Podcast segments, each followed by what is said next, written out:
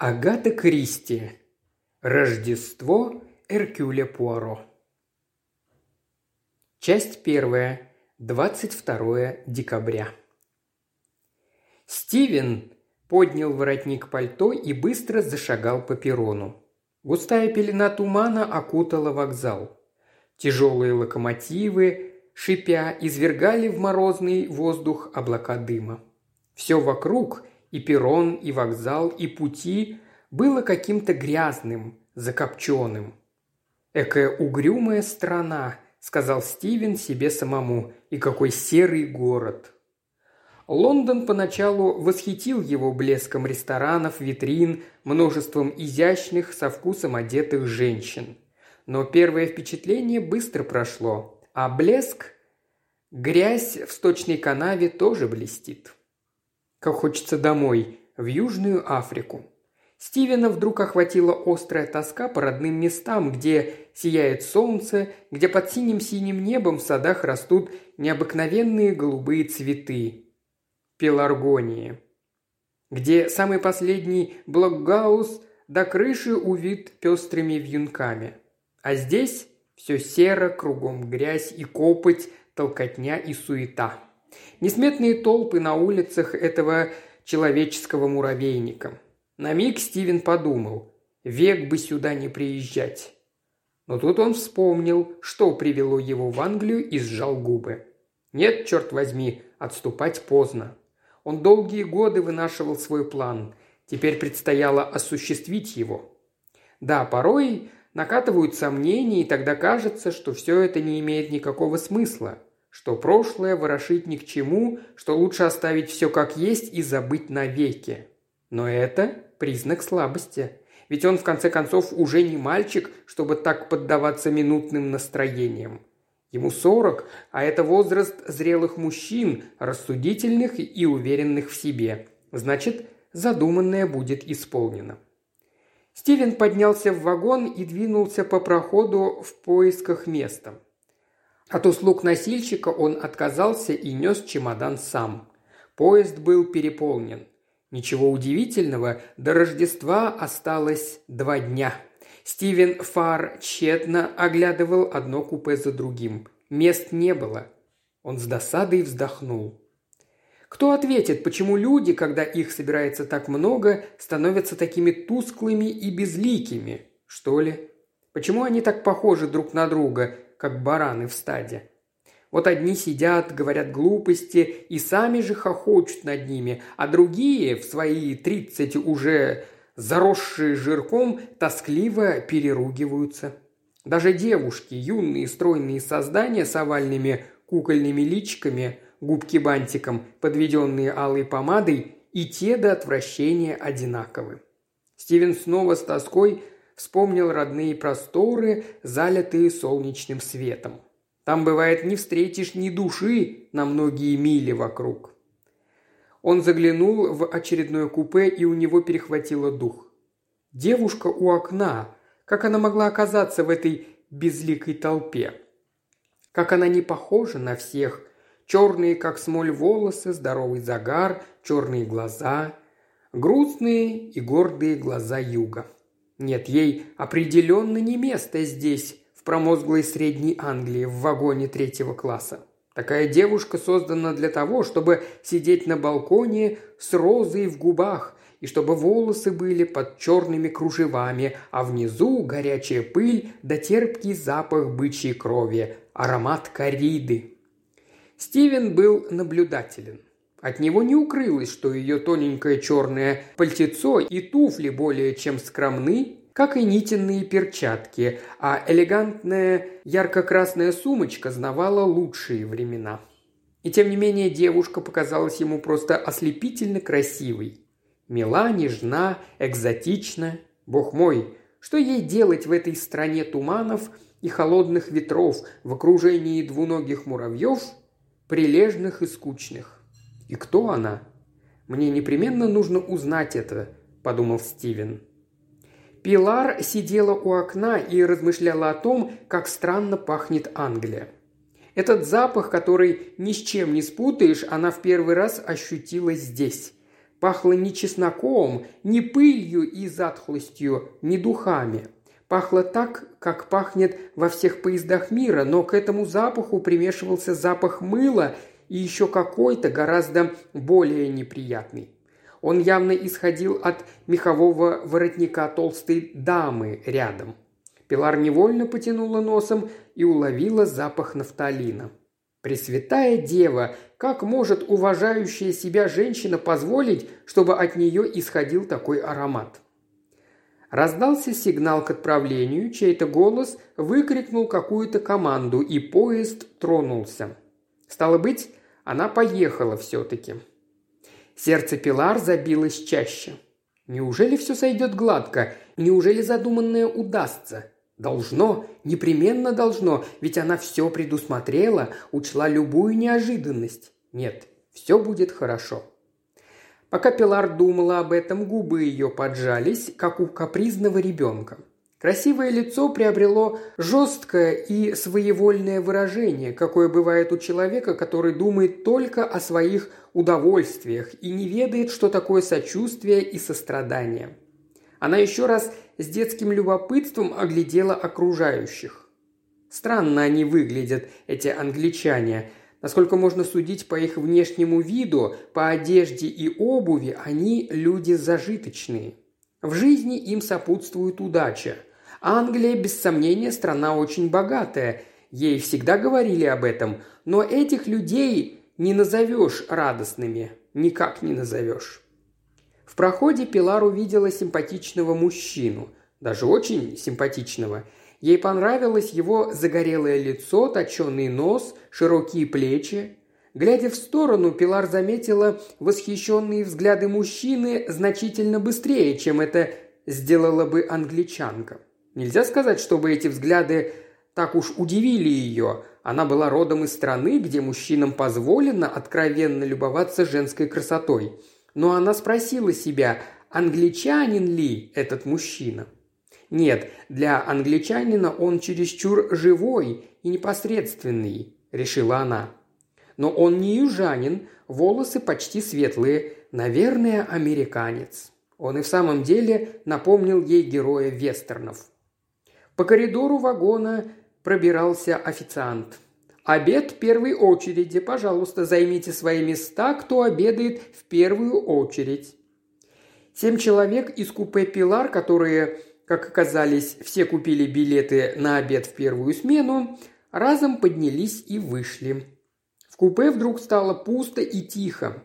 Пилар первым делом закрыла окно, приоткрытое седовласой дамой воинственного вида – Затем удобно устроилась в уголке у окна и стала смотреть, как мимо проносятся северные предместья Лондона. Когда дверь в купе открылась, ей даже не нужно было поворачивать головы. Она и так знала, что это он, тот мужчина из коридора, пришел, чтобы заговорить с ней. Она продолжала задумчиво глядеть в окно. «Может, вам открыть окно?» – спросил Стивен Фарр. Пилар с достоинством светской дамы ответила «Напротив, я только что закрыла его». По-английски она говорила бегло, но с легким акцентом, и когда смолкла, Стивен подумал, что у нее милый голос, мягкий, как тепло летней ночи. «Мне нравится его голос», – думала Пилар. «Сильный, красивый, он вообще хорош собой, даже очень». «В поезде довольно много народу», – сказал Стивен. Конечно, люди едут из Лондона, потому что он кажется им чересчур грязным и мрачным. Пилар не считала, что разговаривать с незнакомыми мужчинами неэтично. Она была строгих правил, но предпочитала определять эти правила сама, а не следовать чужим моральным предписаниям. Если бы Стивен вырос в Англии, он бы, наверное, чувствовал себя неловко, беседуя таким образом с девушкой. Но Стивен был мужчиной рискованным и любезным. Ему казалось совершенно естественным, что люди разговаривают друг с другом, если хотят пообщаться. А потому он с пониманием улыбнулся. «Лондон – ужасный город», – сказала Пилар. «Или вы не находите?» «Разумеется, мне он ничуть не понравился». Пилар посмотрела на него.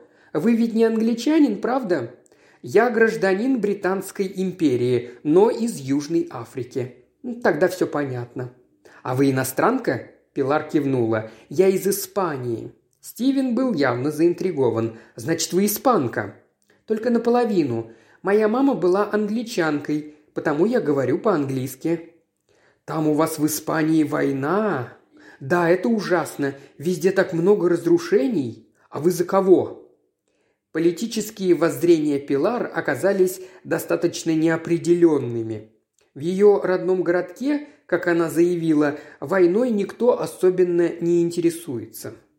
Война идет слишком далеко от нас. Бургомистр, конечно, как государственный чиновник, симпатизирует правительству, а священник – генералу Франко. Но большинство людей заняты своими виноградниками и полями и не забивают себе голову такими вопросами. «Значит, самих сражений вы не видели?» «Дома нет, но я ехала на машине через всю страну и видела множество разрушений. Сама попала под бомбежку. Одна из бомб попала в здание. Это меня так напугало». Стивен Фар украдкой улыбнулся. «Значит, говорите, напугало?» «Да, но и раздосадовало, конечно. Ведь надо было ехать, а шофера моей машины убило осколками». «И вас это не слишком потрясло?» Каждому однажды суждено умереть, а такая смерть лучше, чем всякая другая. Прямо с неба. Раз и готово. Прожил, сколько тебе отмерено, и умер. Так уж устроен мир». Стивен Фар засмеялся. «Так значит, вы не пацифистка?» «Как видите». Это слово явно еще не вошло в словарный запас Пилар. «Вы не склонны прощать своих врагов, сеньорина?» Пилар покачала головой. «У меня нет врагов, но если бы были...»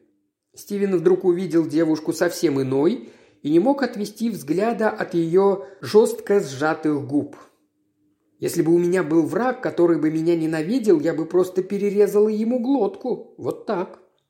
И она сделала красноречивый жест. Жест этот, быстрый и безжалостный, заставил Стивена Фара внутренне содрогнуться – «О, да вы кровожадная юная дама!» «А что бы сделали со своим врагом вы?» – спросила Пилар совершенно хладнокровно и с неподдельным интересом. Он озадаченно посмотрел на нее, деланно засмеялся и сказал «Не знаю, в самом деле не знаю». Пилар глянула на него неодобрительно. «А следовало бы знать». Стивен оборвал смех. «Да, я знаю». Затем быстро переменил тему и спросил, как бы между прочим – что же вас привело в Англию?» «Еду навестить родственников», – ответила Пилар, снова изображая сдержанность. Стивен откинулся на спинку сиденья и попытался представить, кем могли бы быть ее родственники и как это воинственное создание будет выглядеть в тесном кругу английской семьи на празднике Рождества. «В Южной Африке, наверное, красиво», – проговорила вдруг Пилар. Он начал описывать ей свою родину. Она слушала в радостном напряжении, как ребенок, которому рассказывают сказку. Его развлекали ее наивные, но свидетельствующие об остром уме вопросы, и он постарался сделать свой рассказ ярким и захватывающим. В купе вернулись пассажиры и прервали их разговор. Стивен поднялся, улыбнулся ей и вышел в коридор. Когда чуть позже ему снова пришлось на миг войти в купе, чтобы пропустить в проходе старую даму, взгляд его случайно упал на этикетку соломенной корзины иностранного вида, принадлежащей Пилар. Он с любопытством прочитал имя, написанное на ней – «Мисс Пилар Эстравадос».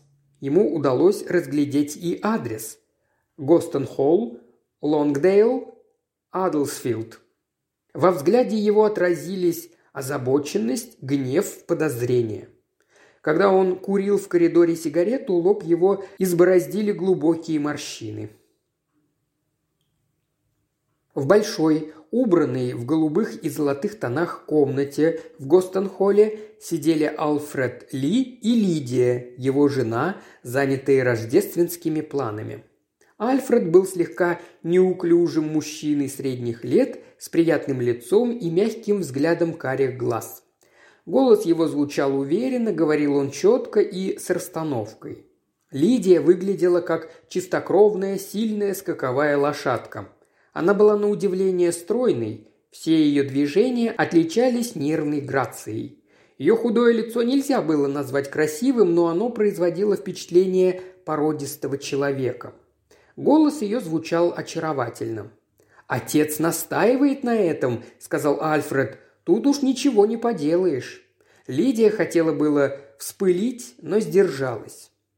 «И ты всегда будешь идти у него на поводу?» – спросила она. «Он очень старый человек, дорогая. Да, я знаю, знаю. Он считает само собой разумеющимся, что все будет так, как он того захочет. Как же? Ведь так было всегда», – сухо отметила Лидия. «Но рано или поздно тебе придется показать свой характер, Альфред». «Что ты хочешь этим сказать, Лидия?» Она нервно пожала плечами, тщательно подбирая слова. Продолжала. Твой отец иногда бывает настоящим тираном, и чем старше он становится, тем сильнее в нем эта страсть – повелевать. Чем это кончится? Сейчас он указывает нам, как жить. Мы никогда не смеем что-то решать сами, а если все-таки делаем это, вызываем у него гнев. Действительно, отец привык повелевать, но к нам он был добр, не забывай об этом», – сказал Альфред твердо и непреклонно. «В финансовом отношении, ты хочешь сказать», – спокойно уточнила Лидия. «Да, сам он живет довольно скромно, но никогда не упрекал нас в том, что мы тратим много денег.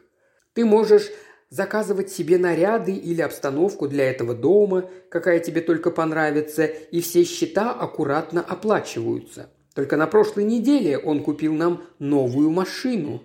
Согласна, что в денежных делах он очень щедр, но в ответ на это ждет, что мы будем вести себя как рабы. Рабы? Да, именно так. Ты его раб, Альфред. Ведь если мы, например, собираемся отправиться в путешествие, а твоему отцу внезапно взбредет в голову, что мы должны остаться здесь, то ты отказываешься от всех договоренностей и остаешься. А если на него случайно накатывает желание отослать нас куда-нибудь подальше, мы едем. У нас нет никакой собственной жизни, никакой независимости». «Прошу тебя, Лидия, не говори так», – сказал Альфред в отчаянии. «Ты и в самом деле неблагодарна. Мой отец сделал для нас все». Лидия сдержала слово, готовое было сорваться с ее губ, и только снова пожала узкими плечами. «Отец действительно любит тебя, Лидия», Ответ был прямым и категоричным. «А я его терпеть не могу». «Лидия, как ты можешь говорить такое? Это так нелюбезно, если бы отец знал это». «Твой отец знает, что я его не люблю, и мне кажется, это доставляет ему удовольствие». «Нет, тут ты ошибаешься, определенно ошибаешься. Он часто говорил мне, как ты всегда мила с ним». «Конечно, я веду себя с ним вежливо и всегда буду вести себя так. О том, что я на самом деле чувствую, я сказала только тебе. Я не могу выносить твоего отца, Альфред. Считаю его злым человеком с замашками тирана. Он тебя просто запугал и еще рассчитывает на твою сыновнюю любовь. Тебе следовало уже несколько лет назад восстать против этого». «Ну хватит, Лидия!» – резко прервал Альфред. «Пожалуйста, не разговаривай больше со мной в таком тоне». Она вздохнула. «Прости, наверное, я была не права. Давай будем говорить о подготовке к Рождеству. Ты думаешь, что твой брат Дэвид действительно приедет? А почему бы и нет?» Она в сомнении покачала головой. «Дэвид – странный парень, настоящий чудак. Он был так привязан к твоей матери, а сейчас больше не может выносить этого дома». «Дэвид всегда действовал на нервы отцу», – сказал Альфред, – «своей музыкой и своими мечтаниями. Правда, отец и в самом деле иногда был слишком строг с ним, но я думаю, что Хильда и Дэвид все-таки приедут, ведь Рождество, понимаешь? И на земле мир, и в человеках благоволение», – иронически процитировала Лидия. «Посмотрим, посмотрим. Магдалена и Джордж приедут в любом случае, наверное, завтра. Они прислали письмо. Я боюсь, Магдалена будет ужасно скучать. Не пойму, зачем было моему брату жениться на девушке, которая на 20 лет его моложе, сказал Альфред слегка возбужденно. Джордж был дураком и останется им. Но он делает карьеру, возразила Лидия. Избиратели любят его. Думаю, что Магдалена помогает ему в политической работе. «Я не особенно ее люблю», – буркнул Альфред. Она очень хорошо выглядит, но иногда я не могу отделаться от ощущения, что она как те груши с розовой кожицей и блестящими боками. Он запнулся. «Которые оказываются гнилыми внутри?» – закончила Лидия. «Странно, что ты говоришь это, ведь ты всегда так мил и никогда не говоришь ничего дурного о ком бы ты ни было. Иногда это меня просто выводит из тебя, потому что мне кажется, что ты как бы это выразиться, слишком доверчив, не знаешь жизни». Муж улыбнулся. «Жизнь, я думаю, всегда именно такова, какой ты сам ее видишь». «Нет», – резко ответила Лидия. «Зло живет не только в наших мыслях. Зло существует реально. Ты, кажется, этого не знаешь, зато я знаю. Я это чувствую, я всегда это чувствовала. В этом доме». Она закусила губу и отвернулась. Но прежде чем Альфред успел что-то ответить, она предостерегающе подняла руку и посмотрела через его плечо. Позади Альфреда стоял смуглый человек с гладко выбритым лицом, склонившийся в почтительной позе. «Что вы хотите, Хорбури?» – быстро спросила Лидия. Хорбури сказал настолько тихо, что это больше походило на бормотание. Мистер Ли поручил мне передать вам, мадам, что на Рождество приедут еще двое гостей и что нужно распорядиться, чтобы приготовили комнаты». «Еще двое гостей?» «Да, мадам, один господин и одна юная дама». «Юная дама?» – удивленно спросил Альфред. «Так мне поручил передать мистер Ли», – кивнул Хорбури. «Я поднимусь к нему», – порывисто сказала Лидия. Однако слабым жестом Хорбури остановил ее. «Простите, мадам, но мистер Ли лег отдохнуть после обеда. Он наказал мне, чтобы ему не мешали». «Ах, вот как!» – произнес Альфред. «Ну тогда, конечно, мы не станем ему мешать». «Благодарю вас, сэр». Хорбури вышел. «Как я ненавижу этого типа!» – воскликнула Лидия. «Так и крадется по дому, как кот. Никогда не слышу его шагов».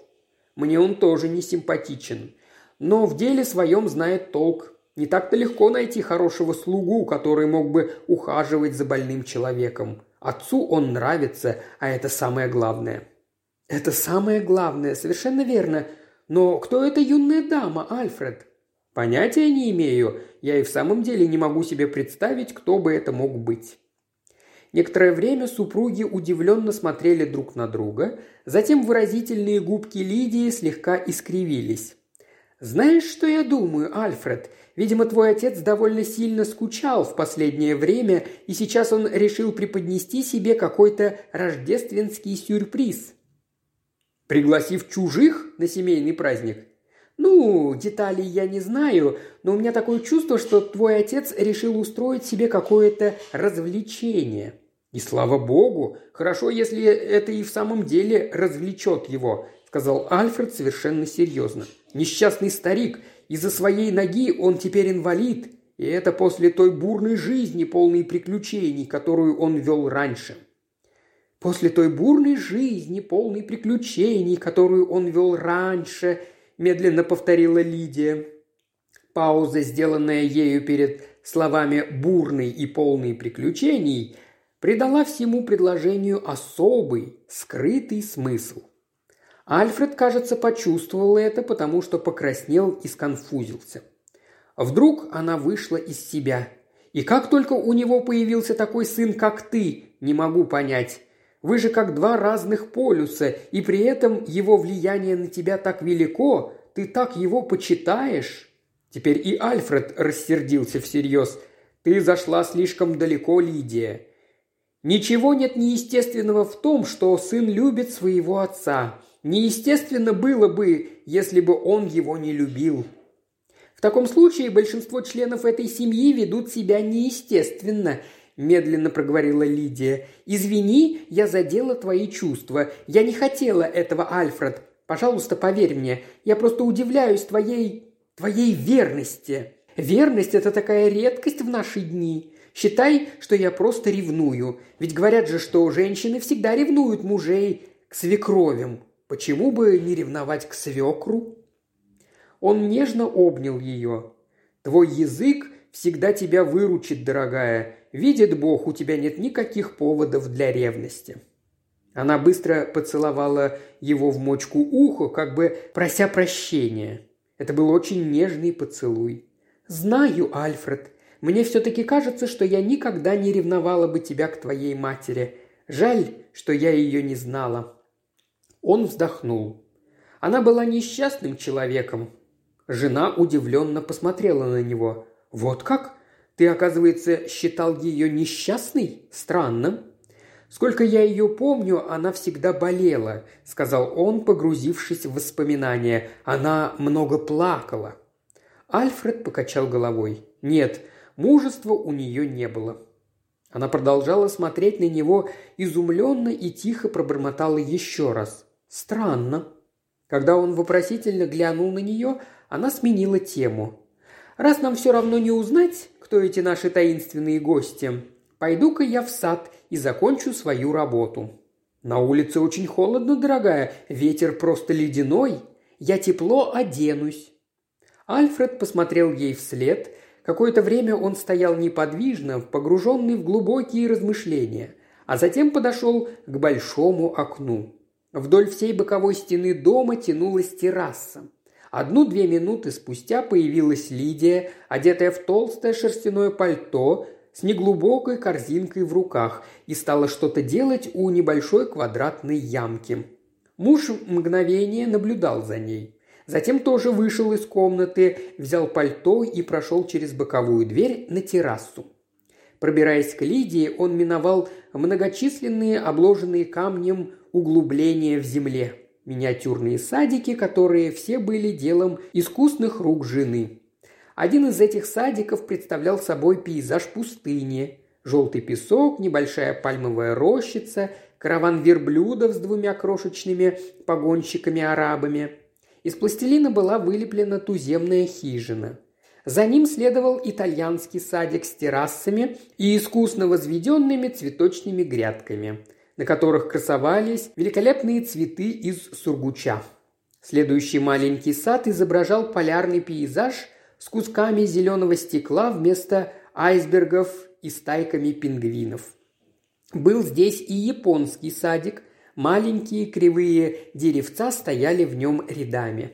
Куски стекла изображали пруды, через которые были перекинуты мостики, тоже сделанные Лидией из пластилина. Альфред посмотрел на нее. Она положила голубую бумагу в небольшую ямку и покрыла ее стеклом. Вокруг высились скалы. Сейчас она как раз рассыпала крупную гальку, чтобы сделать из нее берег. Между большими камнями располагалось несколько кактусов. «Да, именно так я себе это и представляла. Именно так», – бормотала Лидия себе под нос. «И что же представляет твое новое произведение искусства?» – спросил Альфред. Она испугалась, потому что не слышала, как он подошел. Это мертвое море, Альфред. Тебе нравится? А тебе не кажется, что ты сделала его чересчур пустынным? По-моему, можно было бы посадить вокруг побольше растительности». Она покачала головой. «Нет, именно таким я себе представляю мертвое море. На самом деле мертвым, понимаешь?» На террасе раздались шаги. Пожилой седовласый дворецкий подошел к ним, почтительно склонившись. «Звонит миссис Ли», жена мистера Джорджа, мадам. Она спрашивает, хорошо ли будет, если она и мистер Джордж приедут поездом на 5.20. Скажи ей, что это нас вполне устраивает». Дворецкий ушел, Лидия проводила его чуть ли не влюбленным взглядом. «Славный старый Трестильян. Не знаю, что бы мы без него делали. «Да», – согласился Альфред, – «этот человек еще старой школы. Он у нас в доме уже сорок лет, и мне кажется, что он любит нас всех, каждого по-своему». Лидия кивнула. «Я думаю, он даже солжет под присягой, если речь пойдет о том, чтобы защитить кого-то из семьи». «Он это сделал бы», – сказал Альфред тихо. «Думаю, он действительно на это способен». Лидия подровняла свой берег из камешков и проговорила. «Ну, вот и готово». «Готово? К чему?» – спросил Альфред настороженно. «К Рождеству, дурачок!» – засмеялась она. «К нашему полному самых добрых чувств семейному празднику». Дэвид прочитал письмо. После этого он скомкал бумагу и выбросил ее. Затем снова поднял, тщательно разгладил и внимательно прочитал еще раз. Его жена Хильда молча взирала на него. Она заметила, как у него на виске задергался мускул. Может быть, это был нерв? Как слабо задрожали его длинные выразительные руки и как все тело напряглось от возбуждения. Когда он убрал с лба прядь светлых волос и посмотрел на нее, она была спокойна и готова ко всему. «Хильда, что нам делать?» Хильда долго молчала, прежде чем ответить. Она услышала в его словах просьбу о помощи и знала, насколько зависим от нее был Дэвид. Всегда со дня их свадьбы знала, что могла оказать особое влияние на его окончательные намерения. Но именно поэтому она не торопилась высказывать свое решающее мнение. Голос ее прозвучал нежно, как у некоторых медсестер, лечащих детей. «Все зависит от того, насколько ты способен это вынести, Дэвид». Хильда была статной дамой. Не отличалась красотой, но чем-то привлекала к себе. Она напоминала женщин с картин голландских мастеров. Голос ее был теплым и глубоким. От нее исходили сила и спокойствие. Она обладала той уверенностью в жизни, которая неудержимо приковывает слабых людей. Слегка полноватая, невысокая женщина средних лет, не очень умна, не слишком привлекательна, однако ее просто невозможно было не заметить. Да, Хильда Ли обладала силой. Дэвид встал и начал ходить по комнате. У него еще не было ни сединки в волосах, а лицо было просто мальчишеским. «Ты знаешь, на что я способен, Хильда? Ты должна это знать», — сказал он серьезно. «Я не совсем уверена». «Но я же тебе очень часто говорил, как я все ненавижу. Тот дом и тот пейзаж за окном и все остальное. Все это только напоминает о прошлых несчастьях. Я ни единого часа не был счастлив там. Стоит мне только подумать, как сильно она страдала, моя мама». Жена закивала, стремясь успокоить его. Она была так мила, Хильда, так терпелива, ведь она часто испытывала ужасные боли, а когда я думаю о своем отце... На лицо его набежала тень. Какой несчастный он сделал ее, как унижал, хвастаясь своими любовными приключениями, как он ее постоянно обманывал и как много скрывал от нее. Ей не следовало этого терпеть, она должна была его оставить, возразила Хильда. Для этого она была слишком добра, сказал он с мягким упреком. Она считала своим долгом терпеть все это, и кроме того, там ведь был ее дом. Куда же ей было идти? Она смогла бы устроить собственную жизнь. В те времена совершенно исключено, взволнованно ответил он. Ты этого не понимаешь? Женщины тогда вели себя совсем иначе. Они взваливали на себя ношу, многое терпеливо сносили. К тому же она думала о нас, детях. Если бы она развелась с отцом, то, наверное, сразу вышла бы замуж. Появилась бы вторая семья, наши интересы, вероятно, отошли бы на второй план. Мама не могла так поступить. Хильда продолжала молчать. Нет, она сделала все как надо. Она была святой женщиной. Она следовала своему горькому жребию, не жалуясь до конца. «Все же, видимо, не совсем без жалоб, Дэвид», – возразила Хильда, – «иначе ты бы не знал так много о ее страданиях». Его лицо просветлело, и он сказал мягко, «Да, кое-что она доверяла мне, потому что знала, как сильно я любил ее. А когда она умерла, он смолк и провел рукой по волосам. Хильда, это было ужасно. Такие страдания. Она была еще молодой. Она не должна была умирать. Это он убил ее, мой отец. Это он виноват в ее смерти, потому что разбил ее сердце. Тогда-то я и решил никогда больше не жить в этом доме и сбежал от всего этого. «Ты поступил совершенно правильно», — согласилась она. Отец хотел ввести меня в дело. Это означало бы, что мне придется жить дома, а я бы этого не вынес. Я не понимаю, как может выносить Альфред, как он мог терпеть все это, все эти годы. Разве он никогда не протестовал? – с интересом спросил Хильда. «Ты ведь рассказывал однажды, что ему пришлось отказаться от другой дороги в жизни». «Да, Альфред хотел идти служить в армию. Впрочем, отец не возражал. Альфред старший и должен был поступить в какой-нибудь кавалерийский полк. Гарри и я должны были заняться фабрикой, а Джордж – делать политическую карьеру. А затем все вышло иначе? Да. Гарри прогорел. Он всегда был вертопрахом. Вылезал в долги и постоянно оказывался в затруднительном положении. В конце концов, в один прекрасный день он сбежал с несколькими сотнями фунтов, ему принадлежащими, оставив записку о том, что конторское кресло не для него и что он хочет посмотреть мир. «И с тех пор вы больше ничего о нем не слышали?» «Как же», – засмеялся Дэвид, – «даже чересчур часто слышим. Он телеграфирует со всех концов земного шара, просит денег, но, впрочем, и получает их всегда». «А Альфред?» Отец заставил его уйти с военной службы и управлять фабрикой. Альфред был против этого. Вначале он был просто в отчаянии, но отец всегда мог вертеть Альфредом, как хотел, да и сейчас тоже, я думаю. А ты от него сбежал. Вот именно.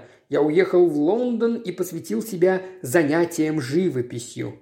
Отец, правда, ясно дал понять, что на такие пустяки он выделит мне минимум денег, пока жив, но после его смерти я не получу ни гроша. С момента того резкого разговора я никогда больше не видел его, но тем не менее никогда ни о чем не жалел. Я знаю, конечно, что никогда не стану великим художником, но ведь мы все-таки счастливы здесь, в нашем доме, где у нас есть все необходимое для жизни, а когда я умру, ты получишь деньги за страховку моей жизни». Он немного помолчал, потом ударил ладонью по письму. «А теперь вот это. Отец просит меня вместе с женой отпраздновать Рождество у него, чтобы мы однажды собрались все вместе, как одна семья. И что он только задумал? «А что, он обязательно должен был что-то задумать для этого?» – спросила Хильда. «Разве не может это просто означать, что твой отец постарел и потихоньку становится сентиментальным по отношению к своей семье? Такое иногда бывает». «Возможно», – ответил Дэвид неуверенно. Действительно, он старый и одинокий. Ты хочешь, чтобы я поехал туда, не правда ли, Хильда? Знаешь, я считаю жестоким отказывать таким просьбам. Я старомодно, мой бедный Дэвид. Я верю в рождественское послание о мире и примирении на земле. После того, о чем я тебе рассказал? Но ведь все это давно позади, все это пора позабыть. Я не могу забыть. Потому что ты не хочешь, Дэвид. Или я не права? Его губы твердо сжались. Таковы уж мы, семейство Ли. Годами помним о чем-то, все время думаем об этом. Это всегда свежо в нашей памяти. Тут и в голосе Хильды проскользнуло легкое нетерпение. «И что? Это такое уж хорошее качество, что им можно гордиться? Я не нахожу». Он посмотрел на нее задумчиво из-под лобья, а затем насторожно сказал. «Значит, ты не придаешь большого значения верности воспоминаниям. Я верю в настоящее, а не в прошлое. Если мы будем пытаться сохранять живым прошлое, то получится в конце концов искаженная картина, и мы будем видеть все в искаженном свете и строить ложные перспективы. О нет, я помню каждое слово, каждое событие тех дней совершенно ясно и отчетливо, взволнованно воскликнул Дэвид. Да, но вот именно этого ты и не должен делать, милый, потому что это неестественно. Ты смотришь в прошлое взглядом мальчика, вместо того, чтобы быть зрелым мужчиной. Хильда запнулась, она чувствовала, что неумно и дальше говорить на эту тему. Однако речь шла о вопросах, по которым она давно хотела высказаться. «Я думаю», – сказала она, немного помолчав, – «что ты считаешь своего отца каким-то дьяволом. Ты не видишь его таким, какой он есть на самом деле, а представляешь его олицетворением всех зол. Когда ты снова увидишь его сейчас, то поймешь, что он просто человек, жизнь которого прошла не безупречно, но именно поэтому он и человек, а не какое-то чудовище. Ты не можешь меня понять, как он обходился с моей матерью. Бывает такого рода покорность, такого рода слабость, которая будет в мужчине самые низменные инстинкты, а решительность и мужество могли бы сделать его совсем другим человеком. Не хочешь ли ты сказать, что моя мать сама была виновата?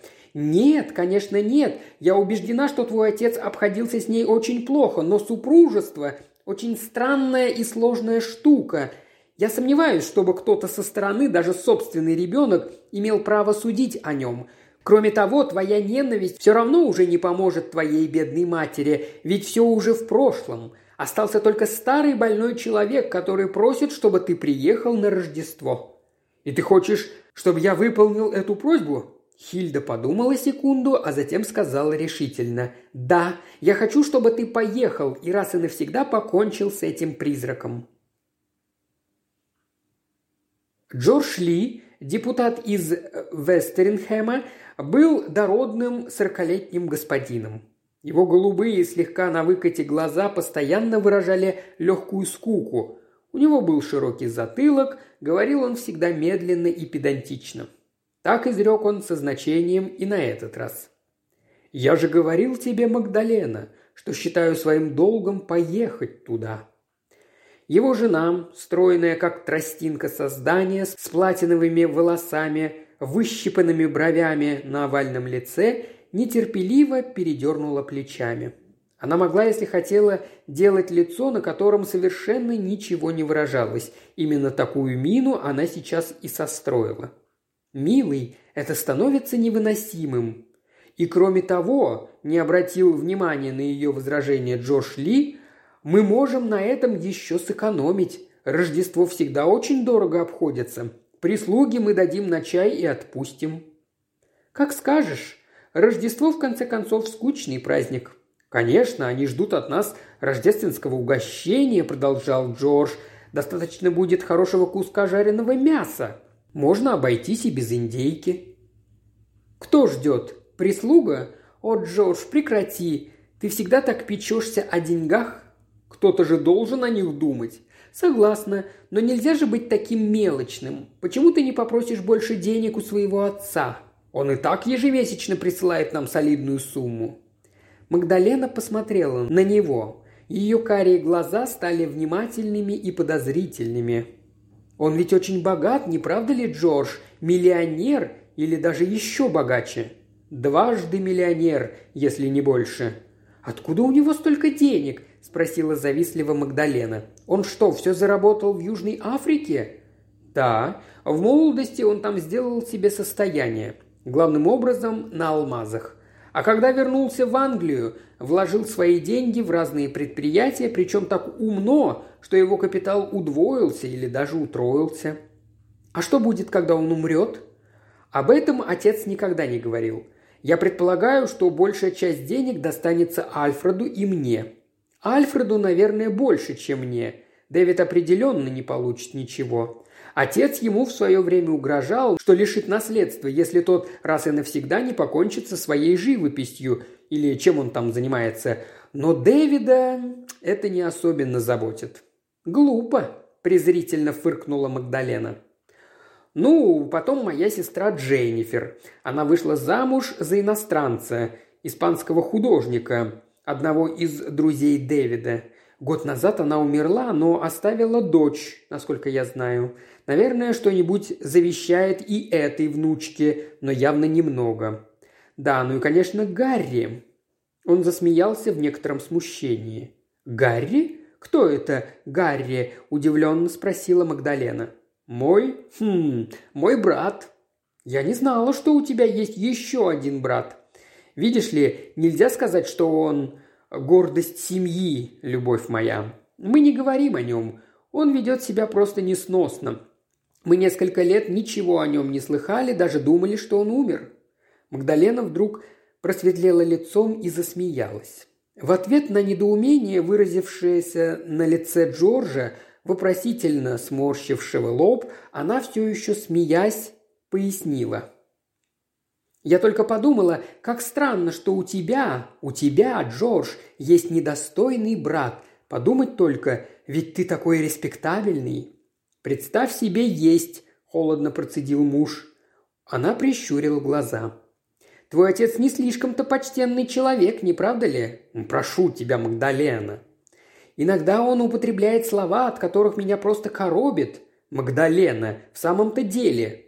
Лидия думает так же, как и ты?» «С Лидией он разговаривает совершенно по-другому», – раздраженно бросила Магдалена. «Он избавляет ее от своих пошлых замечаний, хотя не могу понять, почему». Джордж быстро взглянул на нее и тут же отвел взгляд. «Ну», – сказал он примирительным тоном, – «ну, мы должны быть снисходительными. Отец э, стареет, и здоровье у него не лучшее».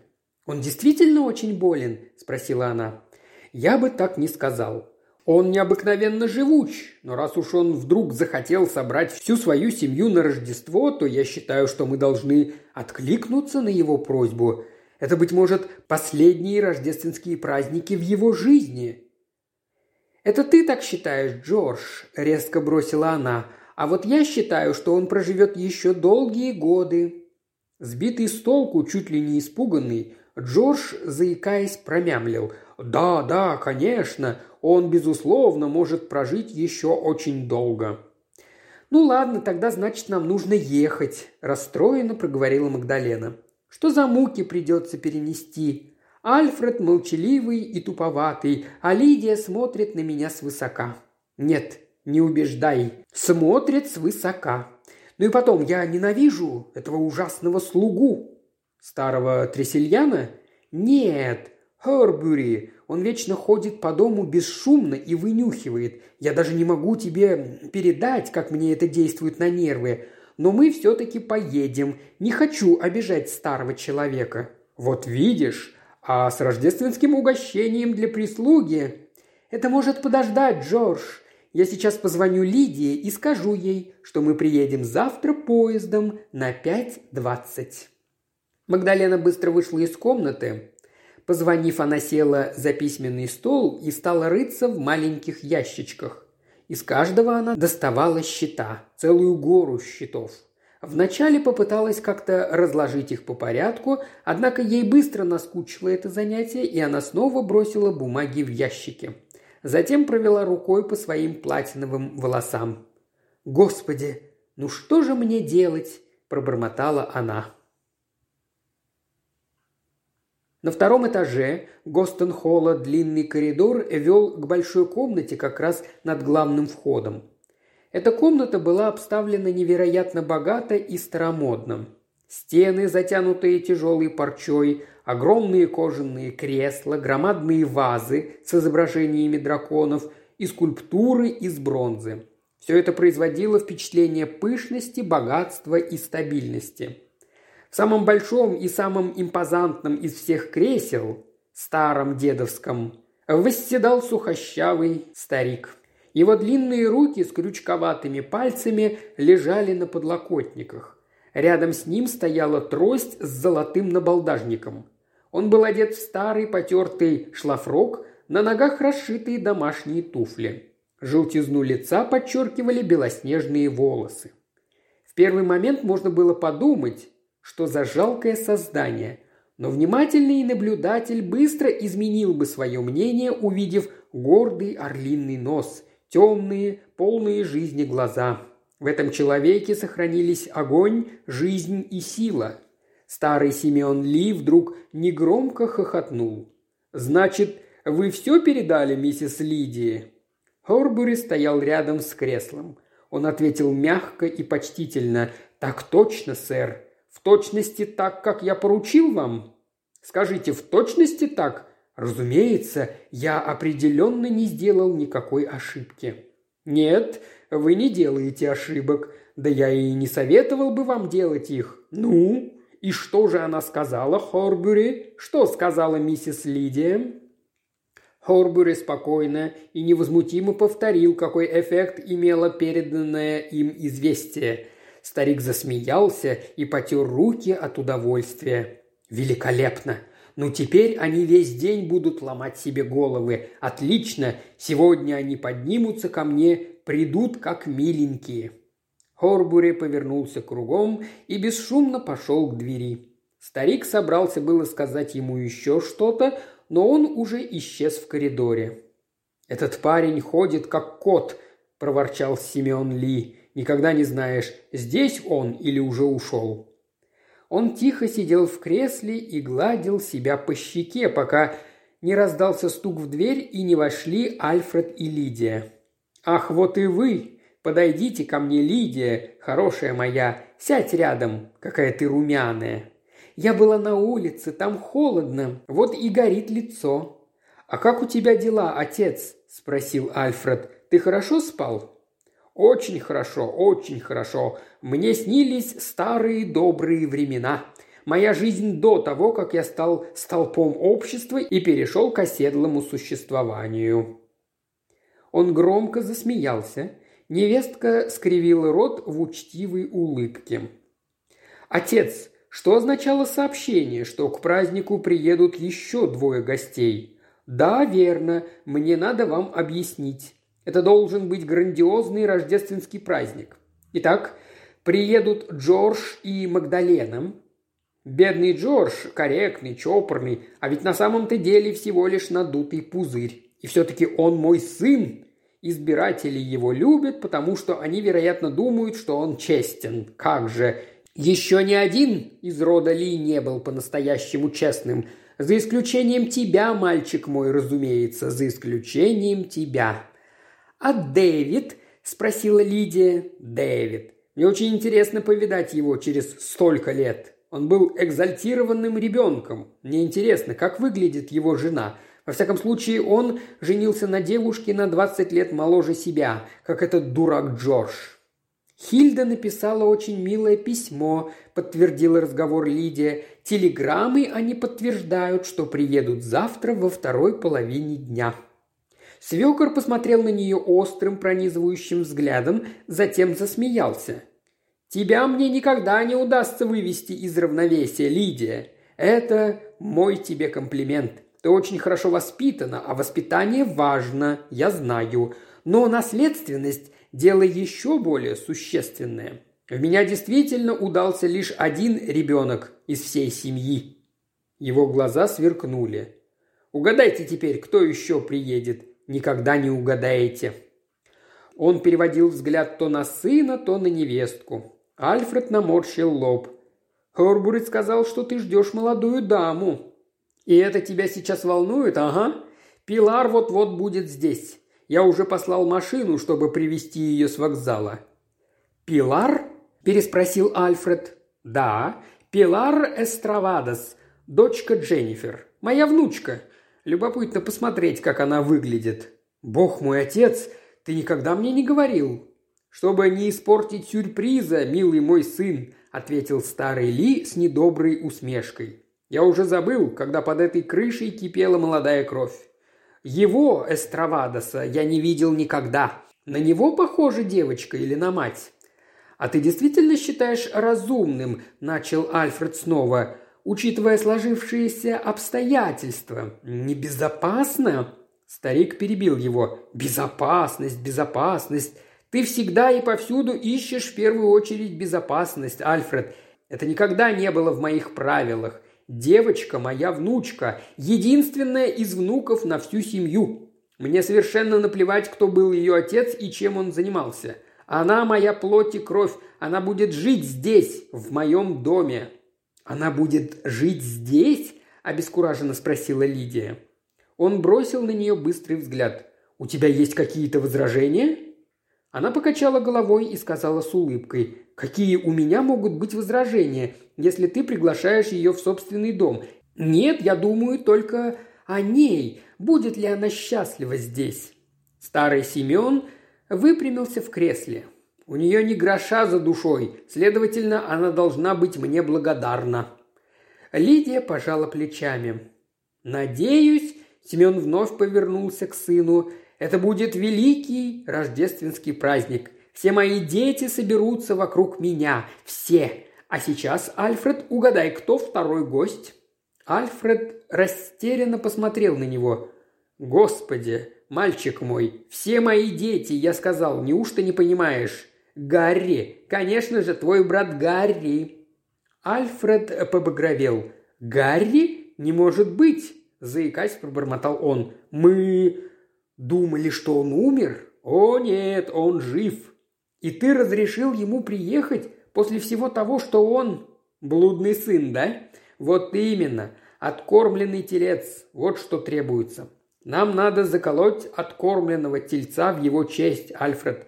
Мы должны принять его от всей души. Он гнусно обошелся с нами. Он опозорил нас. Он... Можешь не перечислять мне его злодеяния. Я чувствую, это будет большой список.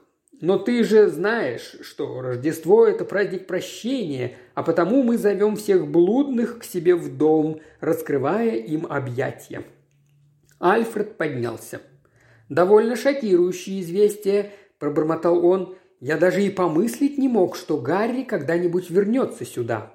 Семен поднялся вперед в кресле. «Ты не мог выносить Гарри, не правда ли?» – спросил он мягко. «После всего, что тот устроил тебе». Симеон засмеялся. «Ну, что было, то прошло. Разве не таков смысл рождественского послания, Лидия?»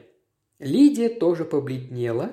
Она сказала сухо, «Кажется, ты в этом году много размышлял о Рождестве и рождественском послании. Я хочу собрать всю свою семью на старости лет. Альфред бросился вон из комнаты. Лидия еще колебалась, последовать за ним или нет. Семен кивнул на дверь. Он разволновался. Он и Гарри никогда не выносили друг друга. Гарри всегда высмеивал Альфреда, называл его «господин медленно, но верно». Лидия открыла было рот, но, увидев хищное выражение на напряженном лице старика, промолчала. Ее самообладание явно рассердило его. Почувствовав свое превосходство, она с иронией сказала «Как заяц и ежик из сказки. А ведь соревнование по бегу выигрывает ежик». «Не всегда», – хихикнул старик. «Не всегда, милая моя Лидия». Она улыбнулась. «Прости, но я пойду за Альфредом. Волнения плохо отражаются на его здоровье». Семен снова хохотнул – да, бедняга Альфред не любит ни сюрпризов, ни перемен. Он всегда был скучнейшим человеком. Альфред так предан тебе, и тебе это кажется странным, не правда ли? Иногда, медленно проговорила Лидия, мне действительно это кажется странным. С этими словами она вышла из комнаты. Симеон Ли посмотрел ей вслед. Он, казалось, был необычайно доволен. «Это и будет главное развлечение», – сказал он. «Да, главное развлечение. Чувствую, что мне понравится это Рождество». Он с трудом поднялся из своего кресла и заковылял по комнате, опираясь на трость. Перед большим сейфом в углу остановился и стал вертеть замок с шифром. Дверь открылась. Дрожащими руками он вытащил на свет Божий замшевый мешочек, открыл его и стал пересыпать из ладони в ладонь множество нешлифованных алмазов. «Вот вы где, мои прекрасные! Вы совсем не изменились, мои старые друзья! Да, это было счастливое времечко, счастливое времечко. Никто не будет вас шлифовать и резать, друзья мои. Вы не будете висеть на женских шеях, унизывать их пальцы или торчать у них в ушах. Вы принадлежите мне, мои старые друзья. Мы знаем друг о друге много всякого. Вы и я. Вы можете сказать, что я старый болен, но я протяну еще долго. В старой собаке еще много жизни, и меня ждет еще немало радостей в этой жизни. Еще порадуемся. Уважаемый слушатель, ты прослушал ознакомительный фрагмент аудиокниги. Желаешь продолжить слушать аудиокнигу? Тогда подписывайся на канал Ильи Кривошеева на Бусте. Ссылка на канал в описании.